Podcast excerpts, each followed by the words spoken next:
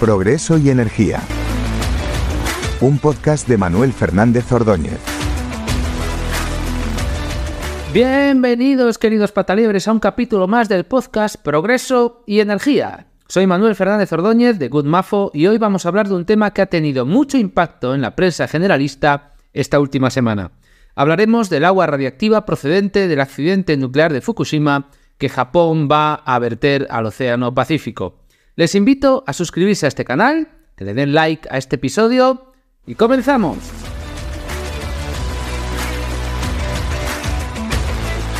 La prensa internacional se ha hecho eco estos últimos días de la decisión por parte del gobierno de Japón de proceder a la liberación al océano de agua radiactiva que se encuentra almacenada en la central nuclear de Fukushima. Ansiedad y rabia, titulaba, por ejemplo, un artículo publicado en la BBC, o más en clave nacional, El Mundo titulaba esta misma semana, Japón amenaza con tirar al mar el agua radiactiva de Fukushima. Japón amenaza, nada más y nada menos, rezaba el mundo. La cuestión es, ¿debemos estar preocupados? ¿Es peligroso el hecho de verter al mar los millones de litros de agua radiactiva que hay en Fukushima? La respuesta es que no, que no supone peligro alguno, por eso se va a hacer, si no, no se haría pero vamos a explicarlo con calma y con mucho detalle para que ustedes tengan toda la información. En primer lugar, vayamos al principio. ¿Por qué hay agua radiactiva almacenada en Fukushima? ¿De dónde ha salido esa agua? Pues bien, el agua contaminada viene fundamentalmente de tres fuentes distintas. Uno, el agua que se utiliza para refrigerar los reactores desde el año 2011. Desde que tuviera lugar el accidente nuclear, se lleva inyectando agua en los reactores con el objetivo de mantenerlos refrigerados. Esa agua, al contacto con el material radioactivo en el interior de los reactores, se contamina. Por tanto, es agua contaminada con partículas radiactivas. 2. El agua subterránea que llega a los edificios de los reactores. Se trata de agua procedente de corrientes de agua subterránea que vienen del exterior de la central, por ejemplo, de acuíferos subterráneos, de agua de lluvia, etc. Al entrar en los edificios de los reactores, se contamina y se convierte en agua radiactiva. Y 3. El agua de la lluvia, que se filtra en los edificios de los reactores y en los edificios de turbina, al igual que en el caso anterior, cuando entra en esos edificios se contamina y se convierte en agua radiactiva. Bien, entonces, ¿qué hacemos con toda esa agua contaminada con radiactividad? Lo que hacemos es recogerla, toda ella, y se procesa en una instalación especial. Esta instalación se llama ALPS, ALPS, del inglés Sistema Avanzado de Procesamiento de Líquidos. Es una instalación que bombea agua y la hace pasar a través de unos filtros especiales que limitan e eliminan casi todo el material radiactivo. Utilizando reacciones químicas, esta instalación ALPS es capaz de eliminar 62 tipos diferentes de isótopos radiactivos. Sin embargo, este sistema tiene dos particularidades. La primera, que no es capaz de eliminar toda la radiactividad que hay en el agua. ¿Por qué? Simplemente porque no existen procesos industriales que tengan un 100% de eficiencia. La eficiencia 100% no existe en nada. Esta instalación elimina casi toda la radiación, pero no toda, eso es imposible. Sin embargo, la elimina hasta un nivel tan bajo que está muy por debajo de los límites que nos señala la legislación como inocuos para la salud pública. Tenemos que tener claro que la radiación es un fenómeno natural, que no se puede eliminar del todo. La propia naturaleza es radiactiva y lo que nos permite la instalación ALPS es limpiar el agua contaminada de Fukushima hasta unos niveles por debajo de la propia radiación natural. La segunda cosa que esta instalación no es capaz de hacer es eliminar del agua un contaminante radiactivo en particular. Estamos hablando del el tritio. ¿Qué es el tritio? Pues el tritio es un isótopo radiactivo del hidrógeno. El hidrógeno es el átomo más ligero que existe en la naturaleza. Normalmente su núcleo está formado únicamente por un protón, pero el hidrógeno tiene otros dos isótopos. El deuterio, cuyo núcleo tiene, además de un protón, un neutrón, y el tritio, cuyo núcleo tiene un protón y dos neutrones. Químicamente, el tritio es prácticamente indistinguible, del hidrógeno. Para las reacciones químicas, un átomo de hidrógeno o un átomo de tritio son fundamentalmente lo mismo. Se comportan como el hidrógeno en ambos casos. Es por eso que la instalación ALPS no puede separar el tritio, porque no lo distingue del agua normal. El agua tritiada y el agua normal, para la instalación ALPS, desde el punto de vista de la química, son la misma cosa y no las puede separar. Ahora la pregunta es, ¿de dónde viene el tritio? Lo primero que tenemos que saber es que el tritio es una sustancia que se produce de cuatro formas distintas. Primera, se produce en la atmósfera, cuando los rayos cósmicos que provienen del espacio exterior chocan con núcleos atómicos del aire de la atmósfera y ahí se produce tritio. Segundo, se produce también en la atmósfera pero por otro mecanismo, por partículas de alta energía que provienen directamente del Sol, no del espacio exterior. Tercero, vienen directamente del Sol por eyecciones de partículas de la corona solar. Mediante estos tres mecanismos que acabo de enumerar, el tritio se produce de forma natural. Es decir, siempre ha habido tritio en la naturaleza, bien producido por rayos cósmicos, bien producido por partículas de alta energía que vienen del Sol, o bien porque es tritio que directamente viene del Sol. ¿vale? Pero hay otro mecanismo que contribuye en mucha menor medida a la creación de tritio. El tritio se produce también en el interior de los reactores nucleares. El tritio que tenemos en Fukushima es de este último tipo. Ha sido originado en el interior de los reactores accidentados. Sin embargo, debemos ser conscientes que estamos hablando de una cantidad muy limitada. Todo el tritio que hay almacenado en Fukushima apenas llega a los 65 miligramos. No es que haya millones de kilos de tritio, que es lo que parece que uno entiende cuando lee la prensa internacional. De hecho, la cantidad de tritio que hay en Fukushima es unas 4.500 veces menor que el tritio que se genera cada año en la atmósfera por las causas naturales que expliqué anteriormente. En total, tenemos en Fukushima unos 1.000 tanques de agua contaminada con tritio, que suman aproximadamente 1,3 millones de metros cúbicos de agua en esos 1,3 millones de metros cúbicos de agua están diluidos los 65 miligramos de tritio. Para que nos entendamos, en una cantidad de agua equivalente a 385 piscinas olímpicas, echamos una cantidad de tritio equivalente a un ochentavo de un pellizco de sal. Sí, sí, un pellizco de sal de esos de los que coges entre los dedos a la hora de cocinar, lo divides en 80 partes y una de esas 80 partes la tiras a un volumen de agua equivalente a 385 piscinas olímpicas.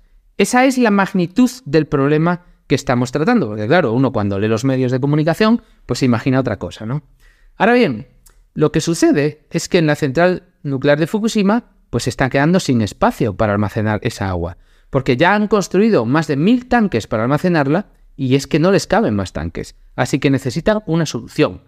Por ello, Hace más o menos dos años y algo, en abril de 2021, el gobierno de Japón promulgó que esa agua fuera liberada al mar, mediante descargas parciales, en un proceso que duraría entre 30 y 40 años. Es decir, no es que lo vayan a tirar todo de una vez, ¿vale? Sino que irán poco a poco. Adicionalmente, Japón pidió ayuda al Organismo Internacional de la Energía Atómica para analizar la viabilidad de la propuesta, determinar la seguridad de la misma y establecer los criterios para monitorizar y vigilar la seguridad del proceso. El Organismo Internacional de la Energía Atómica, pues para hacer esto, estableció una task force especial en la que participan expertos de 11 países y que lleva dos años trabajando intensamente en este tema. Tras todo este tiempo, hace apenas unos días, el organismo concluyó que el plan del gobierno japonés para llevar a cabo las descargas de agua con tritio al Pacífico es consistente con los estándares de seguridad para demostrar su postura, se apoyan en un documento técnico de 140 páginas explicando todos los pormenores del asunto y cuyo enlace les voy a dejar en la descripción del vídeo y del podcast. Ahora bien, ¿qué impacto puede tener esta liberación de agua con tritio en la salud humana? La respuesta corta es que ninguno. Y ahora vamos a explicar por qué. El tritio tiene un periodo de semidesintegración de 12 años y la radiación que emite es de muy baja energía. Emite electrones que no son capaces de atravesar ni siquiera 6 milímetros de aire. No pueden atravesar la piel humana debido a su baja energía. Sin embargo, el tritio podría hipotéticamente llegar a suponer un problema para la salud humana si se ingiere en una concentración elevada. Pero tienen que ser dosis muy elevadas. De hecho, hasta el momento que yo sepa, si no que alguien me corrija, no hay registrado en la historia ningún caso de daño radiológico producido por tritio. El tritio, además, no se acumula en el organismo.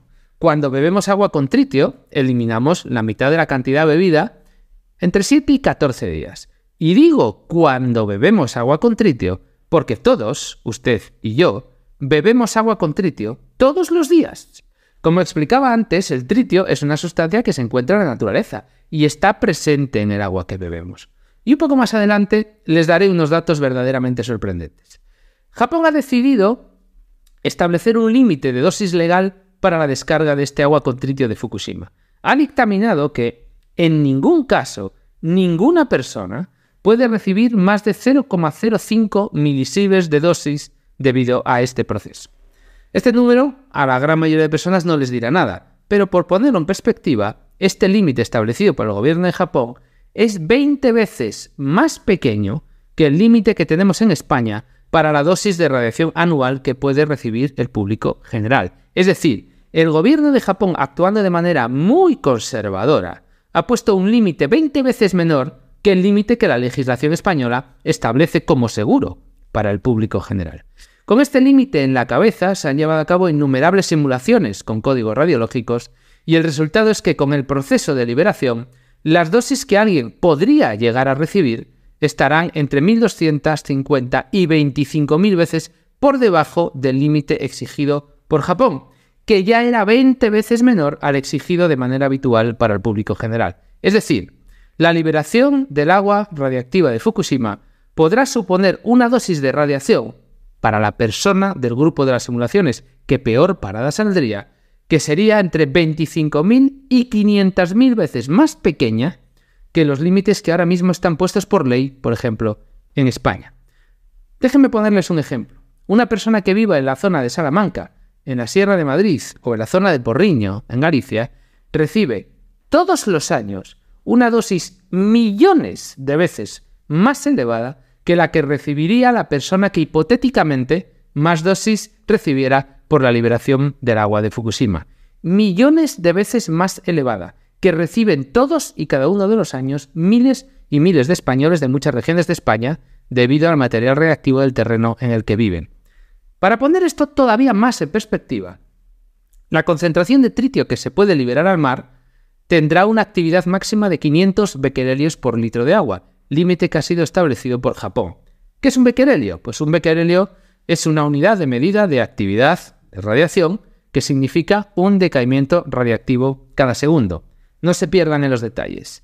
Para el caso que nos ocupa, el agua que se libere al océano en Fukushima no puede tener más de 1.500 desintegraciones radiactivas por cada litro de agua liberado.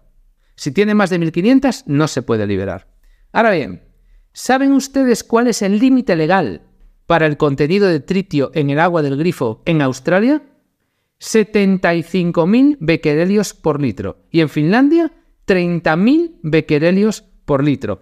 Es decir, que hay australianos protestando por el agua de Fukushima que todos los días beben agua 50 veces más radioactiva que la que se quiere liberar en Japón. Y lo peor de todo es que ni siquiera lo saben. Si bebes dos litros de agua contaminada de Fukushima cada día, es decir, te vas allí todos los días a recargar tu botellita para la oficina, la dosis que recibirías pasado un año sería de 0,02 milisieverts, lo mismo que una radiografía de tórax, y 50 veces menos que si bebieras todos los días dos litros de agua del grifo en Australia. Voy a volver a repetirlo. Si te vas a Fukushima y te pasas un año entero bebiendo dos litros al día del agua radiactiva que quiere liberar al océano, la dosis que recibiría sería equivalente a la de hacerse una radiografía. Y sería, en cualquier caso, 50 veces más pequeña que el límite legal que Australia tiene puesto para el agua del grifo. Pero es que la cosa es todavía peor, porque lo que van a hacer, en realidad, es que una vez que el agua contaminada la hemos diluido a 1500 becquerelios por litro, se va a llevar por un túnel que se adentra más de un kilómetro en el mar para liberarla allí. Es decir, inmediatamente se diluirá muchísimo más al echar ese litro de agua con 1500 becquerelios, al echarlo al mar, en cuanto se libere se va a diluir muchísimo más. Por tanto, y como conclusión, la liberación del agua contaminada con tritio de Fukushima es un proceso que no reviste riesgo alguno para la salud de las personas ni del medio ambiente. Da igual cuántos artículos y titulares sensacionalistas escriba la prensa sobre esto. Es un proceso analizado y estudiado minuciosamente por científicos de muchos países y que cuenta con el visto bueno técnico del Organismo Internacional de la Energía Atómica. Tanto es así que yo reto a todos esos que tanto quieren alarmar a la opinión pública que vayamos juntos a Fukushima y yo me ofrezco voluntario para beber directamente el agua que van a verter al océano. Aquí dejo el reto, públicamente, porque aquí hablamos con la ciencia en la mano y no esparcimos monsergas apocalípticas con el único objetivo de cumplir una agenda ideológica. Con esto me despido, queridos pataliebres, no sin antes recordarles que se suscriban al canal, que le den like a este podcast para ayudarme a crecer y seguir divulgando los argumentos de la ciencia contra las nuevas religiones contemporáneas. Cuídense mucho y nos vemos en el siguiente podcast.